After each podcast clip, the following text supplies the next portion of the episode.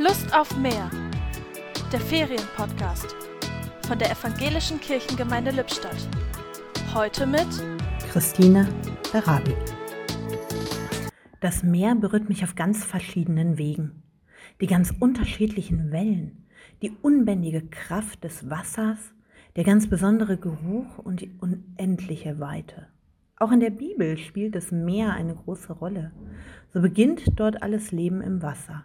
In der Schöpfungsgeschichte ist beschrieben, dass die Erde anfangs mit Wasser komplett bedeckt war.